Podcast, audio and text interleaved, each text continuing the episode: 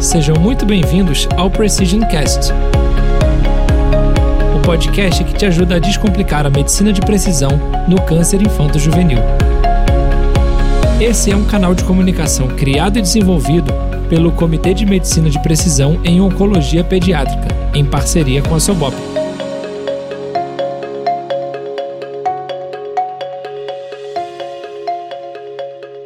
Olá, como prometido, esse é o vigésimo episódio do Precision Cast, o podcast do Comitê de Medicina de Precisão vinculado à SOBOP. Então, esse é o segundo episódio no qual a gente vai abordar os principais desafios da utilização de novas tecnologias, especialmente inteligência artificial na saúde. E para essa conversa, mais uma vez, eu vou contar com a participação dos médicos Felipe Kitamura, Alex Sandes e da advogada Caroline Rucabado. Bem-vindos, eu vou pedir mais uma vez para que vocês se apresentem. Carolina, eu vou começar por você, por favor. Olá, pessoal, tudo bem? Boa tarde. É, primeiro, agradecer a oportunidade de estar aqui. Sempre uma oportunidade legal a gente poder falar sobre o tema, expandir o senso crítico sobre inteligência artificial em saúde. Eu sou Carolina Rocabado, sou coordenadora jurídica numa grande empresa de saúde. Trabalho lá há quase quatro anos, vencendo um pouquinho dos desafios sobre o tema. Legal, Caroline, bem-vinda. Eu passo agora para o Alex. Por favor, Alex, você pode se apresentar? Boa tarde, Caroline. Primeiro, queria agradecer o convite. É um prazer estar aqui conversando um pouquinho ah, dessas novas ferramentas de inteligência artificial. Eu não sou especialista na área, né? Eu sou médico hematologista. Uh, atualmente, eu sou professor da disciplina uh, de hematologia e hemoterapia da Unifesp. Eu também sou médico hematologista do Grupo Fleury, onde eu faço, eu sou assessor da hemato e da citometria de fluxo. Bom, mas eu soube que você é muito bom em, em, utilização de novas tecnologias e vai nos ajudar bastante. Seja muito bem-vindo, Alex. E eu passo agora para o Felipe. Felipe, por favor, você pode se apresentar? Olá, pessoal. Agradeço também o convite para estar aqui com vocês. Um prazer enorme discutir sobre esse tema. Eu sou o Felipe Kitamura, sou médico neuroradiologista. É, atualmente Sou diretor de inovação aplicada e inteligência artificial na DASA e professor na Escola Paulista de Medicina. Obrigada, Felipe. Seja muito bem-vindo. Bom, eu sou Carolina Vince, eu sou médica oncologista infantil é, formada pela USP.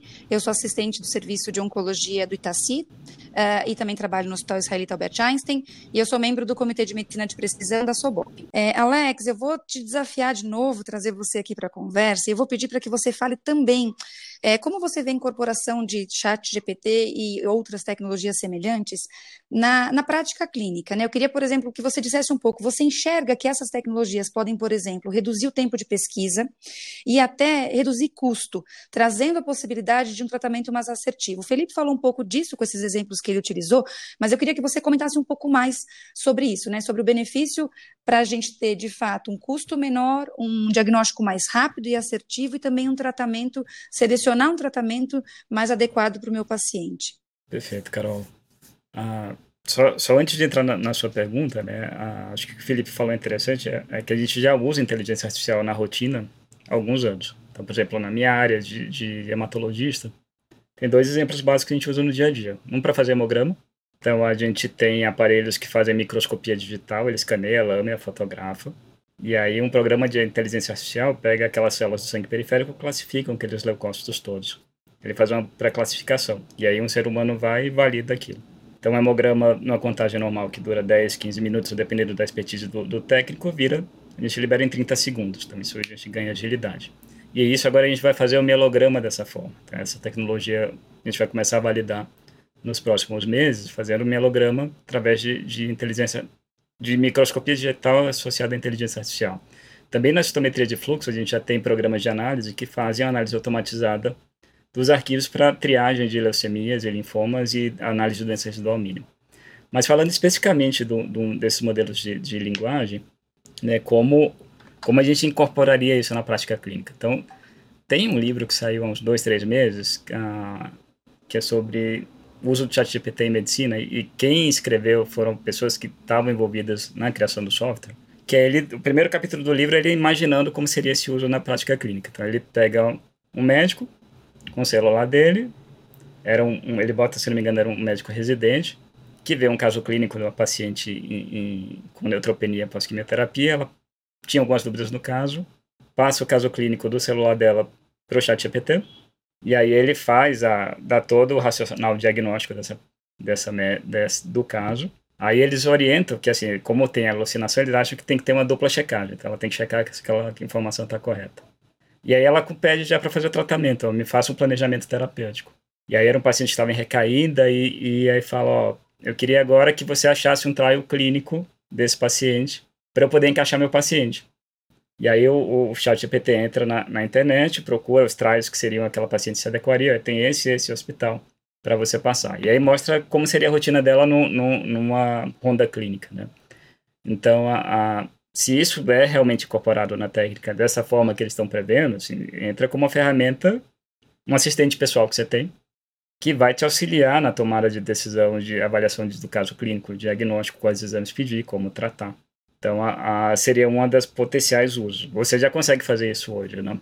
Há outros benefícios que poderiam ter para o médico, tá? Um dos grandes problemas que a gente tem, todo mundo aqui é médico, quem já não sofre com papelada. Desde anotar a consulta médica, desde pedir os exames para o paciente, prescrever a quimioterapia, pedir a autorização da realização do exame da internação ou, ou da quimioterapia para um convênio médico ou para outra seguradora, então a gente perde muito tempo a, a, empapelado. Então essa ferramenta poderia resolver isso muito rápido. Né? Você dá um comando até verbal para ela, ela fazia todos os dados. Né? A consulta você pode pegar o áudio e pedir para ele resumir em, em isso rapidamente. Né? Então seria outra aplicação. Para o paciente aí entra a questão de, de desde uma triagem clínica que a gente estava falando, dele tirar dúvidas, a quantidade de informações que ele recebe na consulta médica é muito grande, né? Então ele fica com dúvidas. Então ele pode pedir auxílio desse tipo de ferramenta para deixar a informação mais clara, mais precisa. Você pode fazer materiais de educação médica para esse paciente, né? Lembretes de, de, de exames, de tomar medicação, monitoramento desse paciente por inteligência artificial, né? Se você tem aqueles a aquelas pulseiras digitais que vai ter todos os dados clínicos dele ali, de frequência cardíaca, né? Você pode botar aqueles dados de, de controle de glicemia, ele consegue monitorar, passar isso para o seu médico. Então, as aplicações desse tipo de tecnologia, quando você bota de grandes modelos de linguagem, assim, são muito grandes, né? Então, essa é uma das poucas coisas que, que, que vem na minha cabeça rapidinho, né? E você falou de curso, né? Um curso muito básico, né? Você amplia o acesso, como o Felipe falou, né? Então, qualquer pessoa com acesso à internet hoje tem acesso ao chat GPT. Então, você não vai discutir mais. É, era comum, né? A gente está com dúvida no caso, escrever para aquele especialista, maior especialista da área no Brasil. Se do Brasil não sabe, a gente pergunta para o cara que escreveu o paper, a gente manda um e-mail para ele. E isso, em teoria, vai acabar. Então, esse acesso a, ilimitado informação, né? O que é que você pergunta para uma caixinha que sabe tudo? Então, é, as, as, as, aplicações são muito grandes. E aí vem o que o Carol falou, né? E, e, a, a, e os riscos, né? Isso tem que ser muito bem legislado, né? Então, tem, tem risco de proteção aos dados, então, assim, não botem, pessoal, hoje em dia, nome de paciente, qualquer informação sensível nesses programas, porque eles já avisam que alguém vai ler isso. Eles não vão espalhar, mas alguém vai ler. Então, a, e, e, então não botem dados, nome de paciente, idade, seus nomes, dados de empresa. Algumas empresas proíbem o uso de ChatGPT. Né? Então, tem essa questão de segurança dos dados. Se você usa um plugin, então, acabou. Ninguém sabe quem vai ver esse dado. Então, a questão, a tomada de decisão né, de quem vai ser, da inteligência artificial é do médico. Hoje é do médico, lógico. Então, a, a ou da pessoa que está usando a ferramenta, né?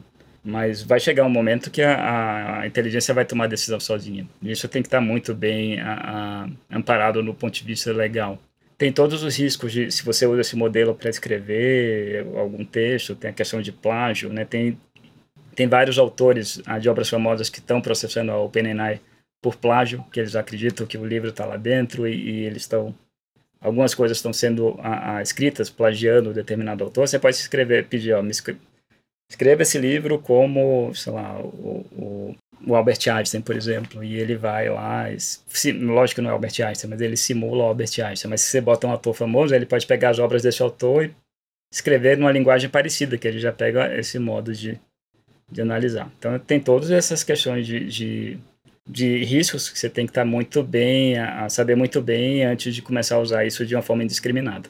O grande problema é que a ferramenta está aí, as pessoas estão usando. Então antes de ter a, a essa legislação, a gente teria que ter pelo menos uma educação de como usar essa ferramenta.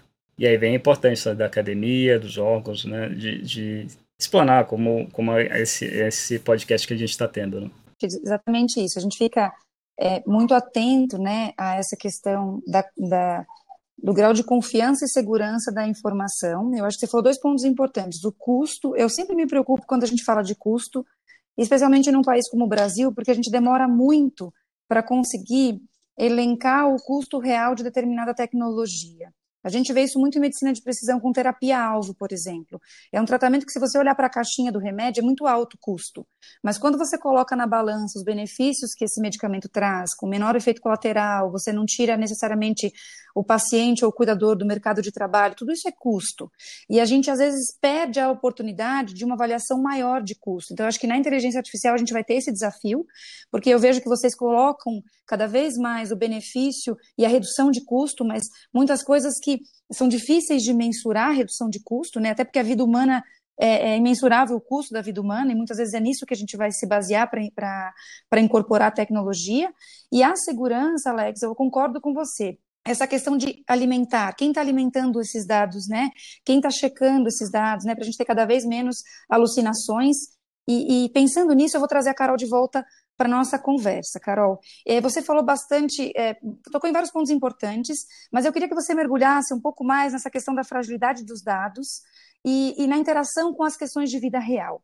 Como vocês têm é, trabalhado e como vocês imaginam que vai ser o caminhar do ponto de vista jurídico para garantir é, uma menor fragilidade e, e que essa, essa é, que quando a gente trouxer de fato é, a utilização desses dados para a vida real, a gente tenha uma maior segurança do ponto de vista jurídico, por favor. Carol, acho que assim, as empresas que já fizeram a, adequação à LGPD já têm um caminho muito melhor galgado no tema do que aquelas que vão começar agora. Então, quem quer começar com um programa de governança em A do zero, sem ter passado pela, pela trilha né, de seja do programa de segurança da informação, programa de, de proteção de dados, vai ter muita dificuldade. Primeiro, porque com certeza não vai ter uma governança de dados adequada para conseguir é, a criação de modelos de uma forma confiável, né? Com data lakes, a questão de armazenamento da informação, como que você vai tratar essa informação, como você vai circular. E aí todos esses processos e fluxos de dados dentro da empresa, eles estão, digamos assim, que regidos pela Lei Geral de Proteção de Dados. Então, o objetivo é que as empresas organizem os seus processos em adequação a essa lei. Então, aquelas empresas que já têm um mínimo de maturidade no tema vão ter mais facilidade de conseguir construir uma governança inteligência artificial do que as empresas que não têm, porque é uma camada mais uh, profunda e densa dos dados do que muitas vezes um processo corporativo de RH, que trata dado, um processo de RH, mas efetivamente não do nível de complexidade de uma área de ciências de dados que desenvolve modelos. Então, é só para a gente separar e entender o nível de complexidade, né? Porque quando eu tenho que criar uma estrutura de um programa de privacidade e proteção de dados, eu estou falando prioritariamente de observação às regras jurídicas pelo qual o setor que a empresa opera, Estou falando de, uma, de um pilar de governança de dados, sobre como é a estruturação dos dados dentro dessa empresa, e um pilar de segurança da informação. Como é que você protege essa informação? Como que funciona, né? Como que o fluxo dos dados para fora e dentro da sua empresa? Como ele é protegido para evitar acessos indevidos e vazamento de dados? Então, esse é o grande desafio quando a gente olha para a proteção de dados da informação e legitimidade do uso pelas empresas. Outro ponto importante é a conformidade regulatória, porque existem legislações que, a depender do setor que você está regulado, por exemplo, setor financeiro, você tem CVM, você tem Bacen, aqui como setor da saúde, você tem Anvisa, CF, CFM, CREMESP, ANS, se você atua com operadoras de saúde, e aí você tem trânsitos de informação. Então, é um outro ponto a ser observado. Ah, Vamos criar uma interface entre sistemas da operadora com o prestador. Então, tem o um risco gigante de, uma, de um vazamento dessa informação se essa interface não for adequadamente é, desenvolvida. Então, ou, e outros pontos assim, como vamos contratar, né? O que o Alex falou de projetos de pesquisa, vamos contratar com uma empresa do exterior, aí a gente está falando de uma transferência internacional de dados é o trânsito dessa informação para outro país com outra legislação de proteção de dados, outra legislação envolvendo inteligência artificial. Então essa complexidade ela aumenta se esses dados eles não tiverem anonimizados, que é quando você tira todo o critério de identificação da pessoa em relação àqueles dados. Isso quer dizer que se essa informação vier a vazar, você jamais conseguiria chegar naquela pessoa. Então, tem todo um protocolo sobre como que você cria um processo de anonimização que seja confiável, que seja robusto, para que você consiga fazer um trânsito de informação para outro país. É, as questões de propriedade intelectual, acho que o Alex trouxe, é super importante. Não só não coloca informações de pacientes, de médicos, como não coloca informações confidenciais das empresas. Né? Não só informações sensíveis de pessoas, mas informações sensíveis de estratégia de negócios porque isso é muito importante. Muitas empresas contratam terceiros para o desenvolvimento de tecnologias. É um dos mercados mais aquecidos que a gente tem hoje. Então, a mão de obra, ela tem um turnover super alto. Isso quer dizer que muitas vezes você vai contratar um profissional como pessoa jurídica, você vai assinar lá um NDA, né, um, um contrato de confidencialidade. Só que você tem um sistema que ele não está conectado no sistema geral da empresa. Então, ele é desligado. Você rescinde o contrato mas ele continua acessando o seu repositório. Qual é o risco de fazer um download dessas informações dos seus modelos, que tem segredo de negócio, que tem uma grande propriedade intelectual envolvida, principalmente se você está patenteando uma dessas tecnologias no INPI. Então, isso é um ponto muito importante de ser observado e que muitas empresas, assim, a área da saúde, ela tem um grande desenvolvimento de patentes e propriedade intelectual para alguns setores específicos, principalmente medicamentos, farmas ou desenvolvimento de softwares. Mas ainda tem muito caminho a se evoluir nessa parte.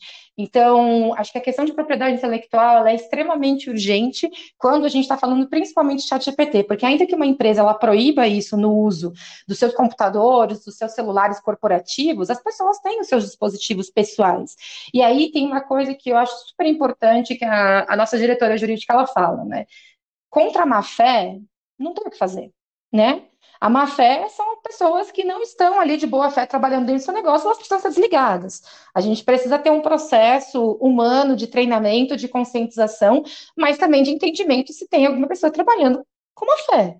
Porque aí, por mais que você dê treinamento, que você queira aproximar as pessoas do entendimento do que é o correto, do que deve ser feito, então acho que esse é um dos momentos, Carol, que aqui a gente vem enfrentando esse desafio e como área jurídica, o grande suporte que a gente vem procurando trazer é o do e o don't, mais do que códigos de ética ou compliance de uma forma subjetiva, né, que cada um vem com o seu repertório de casa e interpreta, é efetivamente como é que a gente incorpora os valores da nossa cultura dentro de uma maneira ética, como nós devemos fazer as coisas. Então, um, um guide, uma orientação muito objetiva, para não restar dúvida, para não ter, ai, ah, devo, será que eu posso? Não, não pode é, é, muito claro o que nós devemos fazer e o que nós não devemos fazer.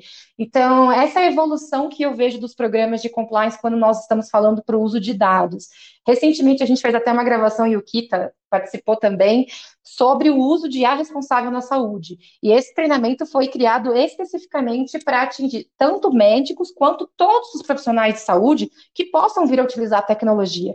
Porque a gente acha que, a gente está falando de inteligência artificial, isso não é tão próximo de toda assistência, mas prontuário eletrônico é prontuário eletrônico está no dia a dia. O quanto as empresas na área da saúde têm uma preocupação robusta de criar políticas, controles e processos para o uso responsável de prontuários eletrônicos. Haja visto os grandes vazamentos que tiveram da esposa do Lula, uma série de questões foi o quê? Alguém tirando foto de prontuário e divulgando de uma, por má fé em grupos de WhatsApp.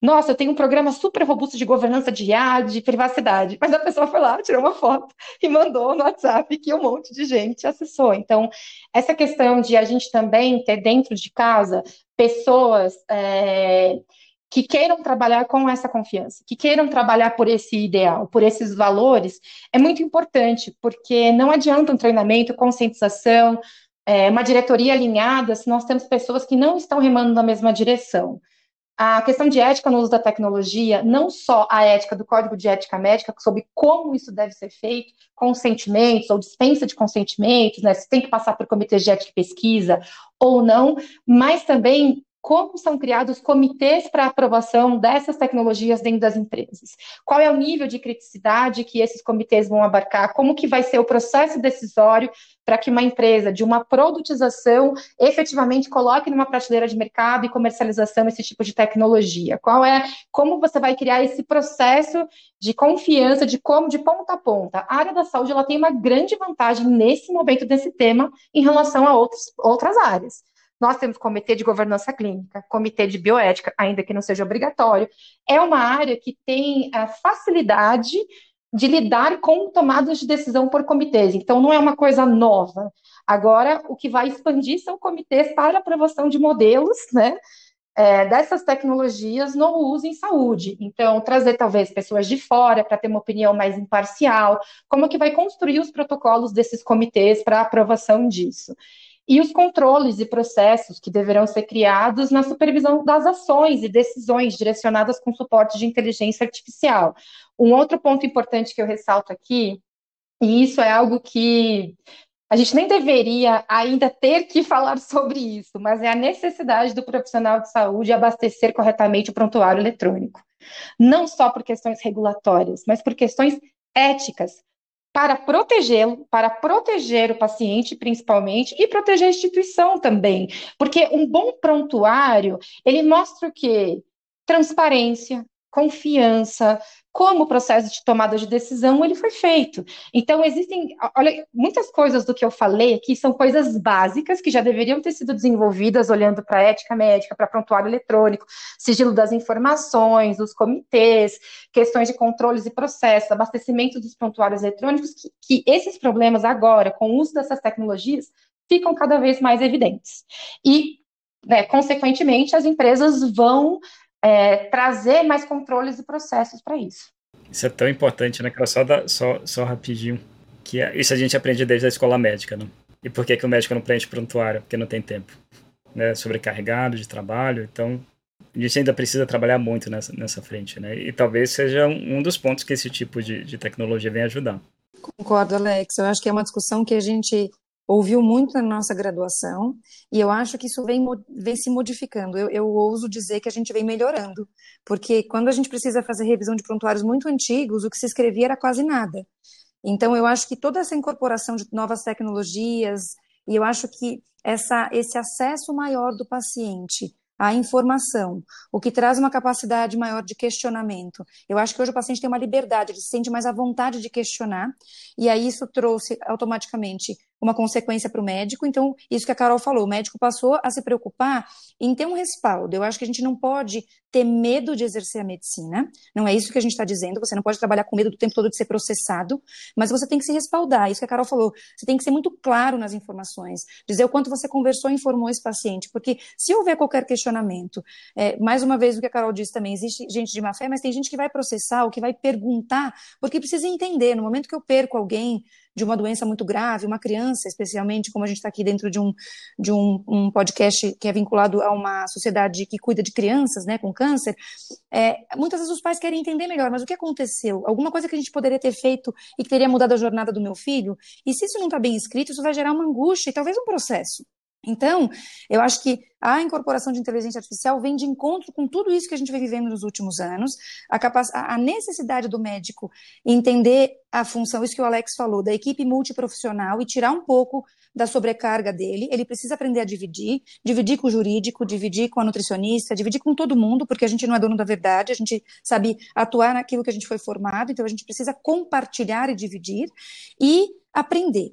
Então, pensando nessa, nessa questão do aprendizado, né, a utilização e a incorporação de, de inteligência artificial vai trazer uma necessidade da gente se atualizar, da gente aprender. A própria New England Journal of Medicine, eles, eles anunciaram para 2024 uma revista especi especialmente é, relacionada à inteligência artificial, na qual eles vão fornecer fórum para evidências de alta qualidade e compartilhamento de recursos. Então, a, a, todo mundo enxergando a necessidade da gente revisitar essas questões.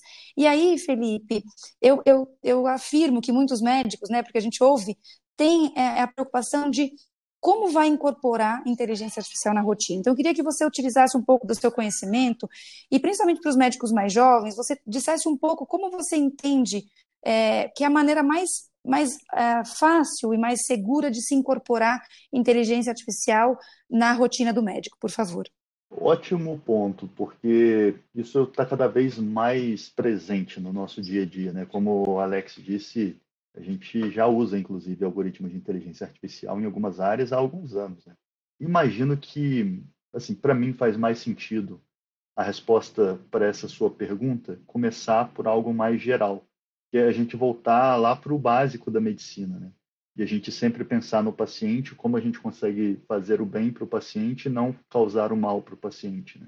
Pensando dessa forma, a inteligência artificial ela é como qualquer outra ferramenta. Ela é só mais uma ferramenta que eu preciso aprender a utilizar, que eu preciso aprender o que, que ela me traz de benefício para o meu paciente, quais são as limitações dessa tecnologia, principalmente, de forma que eu consiga usar de forma segura e tendo o benefício que eu espero. Né? Então, isso é bastante geral, esse conceito. A gente usa isso para o estetoscópio, a gente usa isso para o ultrassom, a gente usa isso. A gente sabe quais são as limitações de cada método de imagem, né? é, ou método diagnóstico de forma geral, ou tratamento, medicação também. É, né? A gente sabe, por exemplo, eu não tenho como, com raras exceções, dar o diagnóstico etiológico de uma infecção por um hemograma. Quer dizer que eu não vou usar hemograma? Não, muito pelo contrário, eu tiro muitas outras informações super relevantes do hemograma. É, a mesma coisa se aplica a vários exames de imagem, outros métodos diagnósticos, e para a inteligência artificial não é diferente também. Então, não acho que os médicos, de forma geral, que atuam na assistência, precisem saber programar, precisem saber criar algoritmos, mas nós, nós como médicos, precisamos entender o mínimo como essa tecnologia funciona para a gente conseguir saber o que, que é, a gente pode esperar e como a gente pode usar com maior benefício para os nossos pacientes. Acho que basicamente esse é o raciocínio geral que eu utilizaria, sabe? Excelente, Felipe, concordo com você. E eu acho que essa questão realmente da, do medo, né, da, da gente ser, precisar conhecer muito a tecnologia ou ser substituído, é uma questão que, que é muito colocada quando a gente fala de inteligência artificial ou de qualquer tecnologia nova. O médico sempre fica preocupado, e agora o que eu faço com isso? Como eu vou conseguir incorporar? E você lembrou muito bem, Felipe, que o início da utilização de inteligência artificial foi com algoritmo de imagem, o que trouxe um desconforto inicialmente para os radiologistas, e hoje a gente vê, na verdade, esses modelos de linguagem como o chat GPT eh, trazendo um salto de qualidade em algoritmos, em algoritmos de texto. E aí todo mundo passa, todas as especialidades passam a se sentir desconfortáveis. Então eu pergunto para o Alex, eu queria que você comentasse um pouco mais, o Felipe já tocou no assunto, uh, dois aspectos que são muito, muito discutidos. Então, essa questão do risco da substituição, eu acho que a gente falou um pouco, mas eu queria que você reforçasse uh, é, por que o médico não tem que ter medo, né? A gente falou que, de fato, é, existe a necessidade de uma checagem, mas a gente pode trabalhar um pouco mais sobre isso, e essa necessidade do conhecimento de programação. Muitos médicos, muitos residentes, quando nos perguntam da utilização de inteligência artificial, eles falam, será que vai mudar a graduação, que agora o médico vai ter uma especialidade específica que vai falar sobre isso com o advento da, da inteligência artificial? Eu queria que você comentasse um pouquinho esses dois aspectos, por favor, Alex. Obrigado. O Felipe já falou um pouco, né? Mas esse é o, grande, é o nosso grande medo, né? Vou ser substituído, minha profissão vai deixar de existir. Como médico, acho que não, né? É, e aí, a, a, esses tipos de, de, inteligência artificial, seja qual modelo for, se é um modelo de linguagem, um modelo multimodal, ele vem como uma ferramenta que você vai utilizar na sua prática clínica, na sua prática médica mas ele pode diminuir muito a carga de trabalho da gente e você realmente focar no que importa para o paciente, né? Escutar o paciente, tentar compreender o que ele está falando, ter empatia para tratar da saúde dele como um todo, né? Seja saúde física, saúde mental. E, e às vezes a gente não tem tempo para isso. Mas falando de especialidades em si, de, que, que vão ter suas tarefas drasticamente reduzidas, né? Vamos pegar aqui a patologia, a hematologia, no meu caso, laboratorial, não a clínica, e, e a radiologia, né? Ah, vai ser uma questão de tempo dessas ferramentas conseguirem fazer o trabalho muito parecido. Ah, já que são padrões de imagem, então, num primeiro momento, eu acho que eles vão separar o que é patológico do que não é. Isso ele vai ganhar muito tempo no, no, no dia a dia. Se ele já faz essa triagem e falar, esse caso é normal, você não precisa se preocupar. E esse é patológico, você vai se focar no patológico, né? Você ganha tempo. E aí vai ter sobrar mais tempo pro, pro radiologista ou pro, pro patologista poder trabalhar seus casos. Mas aí a gente sabe que numa empresa grande que talvez isso vai afetar no número de profissionais que ele vai precisar para fazer a mesma função. Então, talvez chegue um tempo que você a, a, aquela especialidade não vai precisar de tantos profissionais assim. Por um lado, é bom que a gente tem falta de patologistas no, no mercado e radiologistas de uma forma disseminada, mas isso com certeza vai mudar a profissão. Né? Então, se vai ser para melhor ou para pior, eu sou mais otimista, eu acho que para melhor. Eu acho que isso vem como uma ferramenta mesmo para ajudar na nossa prática.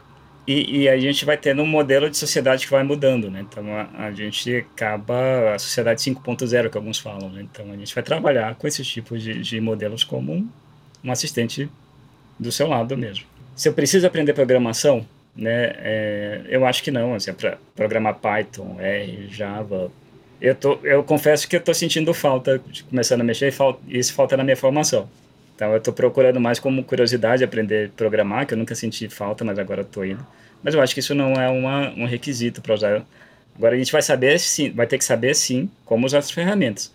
Ah, elas são muito intuitivas do jeito que são hoje, né? Mas não são tão intuitivas assim. Então vai ter uma fase de transição, de treinamento. A gente tem que treinar os profissionais de saúde a saber mexer essa, é, a esse tipo de ferramenta e com certeza, quem, a, a, os profissionais, para continuarem inseridos no, no mercado de trabalho, vão ter que saber mexer com esse tipo de ferramenta. Se alguém se recusa ou não quer aprender, com certeza é um profissional que fica um pouco mais defasado. Mas é a mesma coisa, aquele profissional que não quer se atualizar, não vai a congresso, ou para de estudar, isso faz parte da nossa profissão. profissional de saúde é, um, é uma especialidade que você tem, sempre tem que estar atualizado. Né? Então, sempre tenho que aprender uma, uma técnica laboratorial nova, uma técnica cirúrgica nova, um procedimento médico novo, um tratamento novo. Isso faz parte do nosso core, né? Então, é, eu acho que a gente vai fazer essa transição de uma forma muito fácil. Vai mudar nossas profissões, mas eu acho que substituir para valer, eu acho que não. Pelo menos é, essa é a minha visão. Eu queria escutar um pouquinho o Felipe nesse tópico, que é que... Olha, eu concordo 100% contigo, tá? Só trazendo toque mais pessoal aqui, né? Eu comecei a estudar essa área e entrei para essa área pelo medo de perder o meu emprego. Isso foi em 2016. Eu sempre gostei de programar, eu gosto do lado técnico. Eu até falei que o médico na assistência não precisa programar, mas é, se você quer fazer pesquisa ou desenvolver produtos, aí faz toda a diferença. Ajuda demais você a conseguir conversar com um cientista de dados e com um programador e de repente você até desenvolver uma parte do produto. Mas para trabalhar como médico, eu concordo total com o Alex, é isso. Né? É, e outro ponto é que eu acho que com os modelos de linguagem, a gente conseguiu popularizar muito mais o uso. Né? Porque o modelo ele faz muitas coisas, responde muitas coisas e é na sua língua, né? Não, você não precisa saber Python, não precisa saber Java e R, você pode escrever em inglês ou em português e ele consegue fazer muitas coisas já, né? Só de curiosidade, eu fiz um programinha para o meu laboratório que eu não botei em uso, mas de triagem de tubo, sem saber programar, mandando ChatGPT fazer para mim. E outra coisa de análise de dados, a, teve um, um, trabalho que a gente está mandando para o Congresso Brasileiro de Hematologia, um TCC de um aluno, que aí a gente mandou bonitinho o trabalho, publicou. E aí tive a curiosidade de botar a planilha dela no chat GPT. Ele fez a análise estatística perfeita, fez os gráficos do trabalho, e eu pedi para ele escrever o trabalho, ele fez um resumo lindo para o trabalho. Tão bonito quanto que eu tinha feito. Ó, ó como eu sou chato. Né? Mas é, é, é, fantástico esse tipo de, de, de ferramenta. Excelente, gente. Mas ouvir vocês conversando e discutindo o assunto, é, eu acho que isso não vai eliminar a necessidade da checagem, né? Assim, da, da, do, do médico. A gente viu isso muito com o advento do prontuário eletrônico. Então, assim, a gente que faz oncologia, por exemplo, hoje a gente sente uma segurança imensa quando eu tenho o protocolo do, de tratamento do meu paciente no sistema. E ele automaticamente calcula a partir da superfície corpórea, dose de quimioterapia. Só que existe falha, né? Pode existir falha, e é, isso é vital. Assim como, por exemplo, um programa que lê uma patologia, muito, eu imagino que possa existir. Claro que a gente vai fazer provavelmente algoritmos de checagem, tudo isso vai ser, tudo isso vai melhorar. Mas eu ainda vejo a, a participação humana, não só nesse processo de checagem, mas é isso, não tem como substituir o humano. É, a gente vem, vem, assistindo essa incorporação de tecnologias, por exemplo, é, a capacidade da criança aprender com uh, tela inicialmente achou-se que a gente ia ter um boom né, de aprendizado, e aí as pessoas perceberam que o que a criança aprende na tela não tem nada a ver com o que aprende no 3D, ele não traz para o 3D aquilo que ele aprende na tela, que a linguagem na criança que assiste televisão, ela não se desenvolve da mesma forma quando tem o contato humano. Então, assim, quando eu falo de saúde, de cuidado, jamais a gente vai substituir o médico. Claro que tudo que vem por trás, como o Alex falou muito bem, a gente vai otimizar, e provavelmente é, essa questão da, de aprender programação, a gente vai ter o advento de uma nova é, especialidade, ou, ou, a gente vai fundir especialidades médicas pela necessidade de um conhecimento maior em determinada área. Talvez sim, a, a graduação vai ter que se atualizar em médio prazo, mas não de imediato. Então, assim, acho que para quem está se formando agora, a gente não imagina que vai ser, de repente, vai ter uma cisão e você subitamente tem que aprender tudo. Não é isso que a gente imagina, né? A gente imagina que vai ser uma transição lenta e gradual. E aí, Carol, eu trago você é, para finalizar a sua conversa, seu discurso, é, para falar um pouquinho nessa questão é, das angústias, né? Então, como que você entende, do ponto de vista jurídico, que o médico pode se respaldar? Você falou um pouco, e o que eu acho que é mais importante, que é o preenchimento de prontuário, mas eu queria que você é, falasse um pouco mais sobre os pontos de proteção e de segurança para o médico quando ele incorpora é, inteligência artificial na prática dele. Por favor, Carol. Pode deixar. Eu vou só voltar um ponto que você, a primeira pergunta, né, que você fez para o Alex, Carol, que foi se é da substituição, né? Se entende que vai ter uma, o risco de ser substituído. E aí eu deixo uma pergunta que eu acho que é importante a gente fazer essa reflexão. O mundo vai ser menos tecnológico? Isso quer dizer que, consequentemente, se o mundo não vai ser menos tecnológico, a gente vai ter mais tecnologia, significa que as cadeiras de todas as formações terão que ser atualizadas em alfabetização digital, segurança digital, letramento digital. Isso é normal para todas as áreas da ciência, não é só para a medicina. Só como a título de exemplo, vou da, da área jurídica, por exemplo, né? A, o Bar Association, que já trouxe, que é como se fosse a OAB americana, que a partir de 2026 eles vão ter um novo teste, né? Como, como nosso teste da OAB que a gente tem aqui no Brasil, que chama Next Gen, que é a próxima geração de juristas americanos, já com perguntas de cibersegurança, de uso de ferramentas tecnológicas em processos digitais, como competências básicas mínimas necessárias para habilitar esse profissional na carreira jurídica. Então, só um exemplo do que está acontecendo hoje na carreira jurídica para a gente pensar como um paralelo. Né? Hoje, não, talvez não seja, não seja exigido do médico que ele tenha pleno conhecimento sobre como funciona o prontuário eletrônico mas talvez daqui uns cinco anos isso seja requisito básico na formação. Como é que eu contrato uma. uma... E aí, entrando na sua pergunta, né, Carol? Eu só quis fazer esse gancho, porque a gente às vezes tem um, um medo, mas a gente precisa olhar os sinais sociais de evolução tecnológica que a gente tem. É um olhar de futurologia. Como o nosso mundo está caminhando? Ele está sendo mais tecnológico, menos tecnológico? A gente está vendo que, assim, vem acelerando. E eu digo por mim, grande parte do que eu trabalho hoje com IA, proteção de dados, propriedade intelectual, a parte concorrencial, eu não aprendi na faculdade. Eu aprendi o básico do básico. Tudo isso eu fui aprender depois. Eu fui buscar em pós-graduação, eu fiz programação em Python, viu, Alex? Quase não uso, mas assim, eu queria entender a lógica da programação. Eu queria entender como funciona a lógica. Não necessariamente eu sei programar um smart contract, mas eu queria entender a lógica sobre como funciona essa tecnologia. E isso é para a gente refletir. Quando você usa um Instagram, você usa um TikTok, um YouTube, você entende a lógica de como essa tecnologia funciona?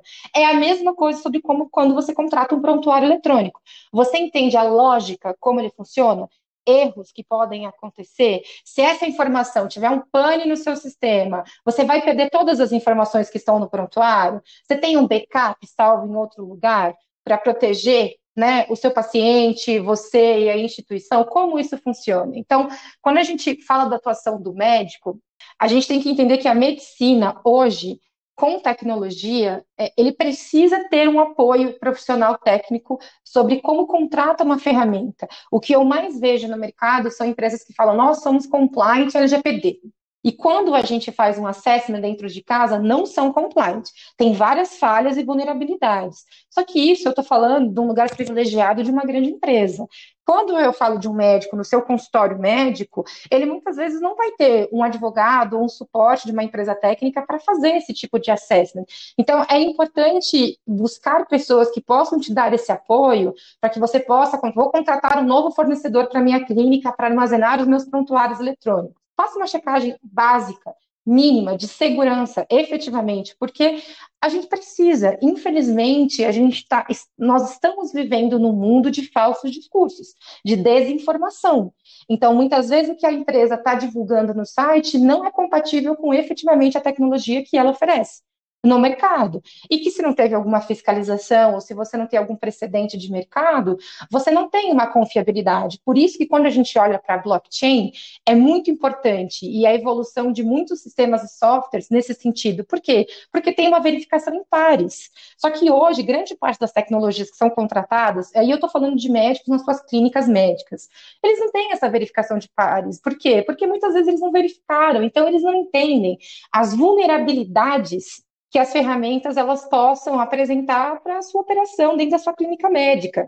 Então, é importante que, ainda que você não tenha na faculdade, ainda que isso não seja matéria que vai ser cobrada de você, é, tenha essa diligência como uma pessoa que está inserida no mundo que é cada vez mais digital e tecnológico. Isso é um fato, porque é como você aprende a viver. A, a, a sua empresa pode não ser tão tecnológica, mas o mundo está sendo cada vez mais.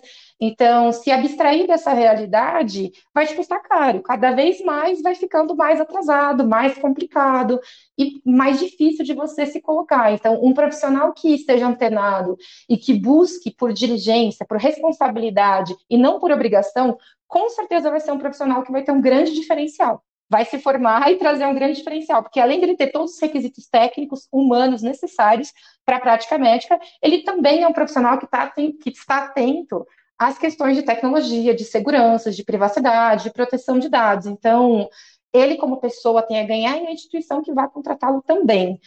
É, eu acho que a gente falou bastante aqui, né, Carol, sobre a questão de conformidade regulatória, orientações éticas específicas e a análise de contratos com fornecedores de tecnologia. Então, você tem desde o assessment da tecnologia, você fazer ali uma verificação de vulnerabilidades, e aí depende do tamanho da tecnologia, da sua clínica, é recomendável que você tenha aqui uma assistência jurídica é, e técnica para te dar esse subsídio de diligência, de entender o que você está contratando, porque se algum erro acontecer, não, não existe a desculpa, eu não sabia. Você tinha obrigação de saber uma vez que você contratou esse fornecedor. A diligência é sua.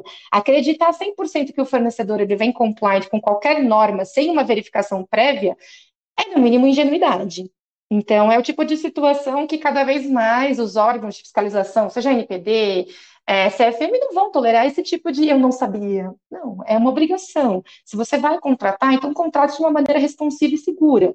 Se você não sabe, então busque informações sobre como isso deve ser feito.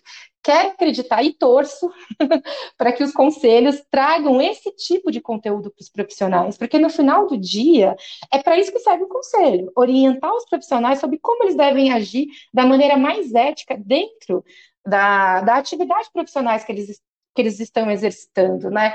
E sobre a questão da substituição, o que eu vejo, né? Eu, eu participei de, uma, de um bate-papo semana passada, e aí fizeram uma pergunta muito interessante. Ah, Carolina, então quer dizer que agora, com tecnologias terapêuticas digitais, o ser humano ele não vai ficar mais solitário? A gente não está trocando né, as relações pessoais por tecnologia? A gente não está acabando com os laços de humanidade? Eu falei, olha, a gente não pode terceirizar um problema social para a tecnologia. Né? O que, que faz um ser humano mais solitário e uma sociedade mais criminalizada? A falta de instituições sociais, trabalho, instituições religiosas, escolas, instituições sociais fortes com valores ajudam a fortalecer o senso de comunidade. Então, a tecnologia ela vai ser um suporte para que essa comunidade ela seja fortalecida. Instituições sociais fracas, com falta de senso de comunidade, com grande uso de tecnologia, aí sim a gente está falando de pessoas mais solitárias e se excluindo dessa, desse todo. Então, é, a gente refletir, e ao meu ver, a minha opinião, quando a gente está falando do uso dessas tecnologias, nós estamos falando de uma ressignificação do trabalho, do papel que o trabalho ocupa na sociedade, na forma como as relações elas são construídas. É, hoje, quando a gente olha para a navegação do paciente, para a experiência do paciente, se a gente não coloca o fator humano de empatia sobre como ele vai receber, a sua ferramenta está fadada ao, ao fracasso.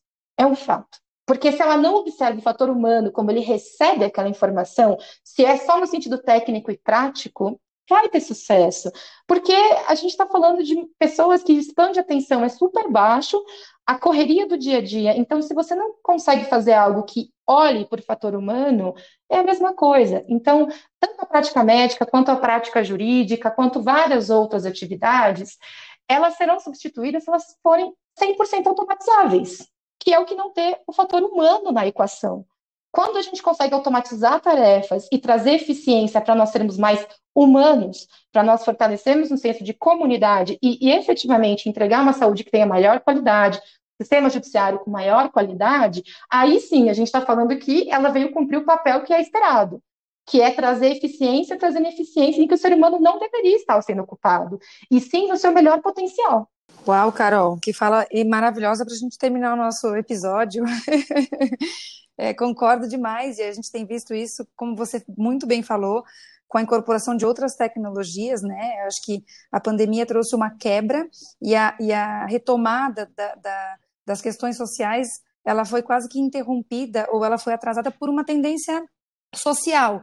E a gente tem que trazer isso também para as nossas questões de medicina, né? Que essa, esse comportamento social traz também e reflete o comportamento é, de, do, no trabalho, na medicina, em qualquer área, como você muito bem falou. Olha, gente, acho que a gente poderia passar mais duas horas falando sobre o assunto. Provavelmente a gente vai ter mais episódios sobre esse assunto tão é, desafiador, mas ao mesmo tempo é, ele é apaixonante, porque a gente tem utilizado cada vez mais, muitas vezes sem saber que a gente está usando inteligência artificial, e eu acho que esse é o principal desafio. Muita gente já usa muito tempo inteligência artificial e nem sabe. Então, eu acho que é legal da gente poder debater, ajudar os colegas e aprender também. Então, eu te agradeço, muito obrigada, Carol, por ter participado. É, a gente espera ter você no, no, próximo episódio em breve. Alex, mais uma vez, obrigada pela sua participação também. Eu que agradeço, Carol. Muito obrigada. E Felipe, também muito, muito obrigada pela sua participação. Em breve a gente espera ter você também. Eu que agradeço. Até o próximo. Esse foi o Precision Cast. Se você gostou, compartilhe e ouça mais episódios na sua plataforma de podcast preferida.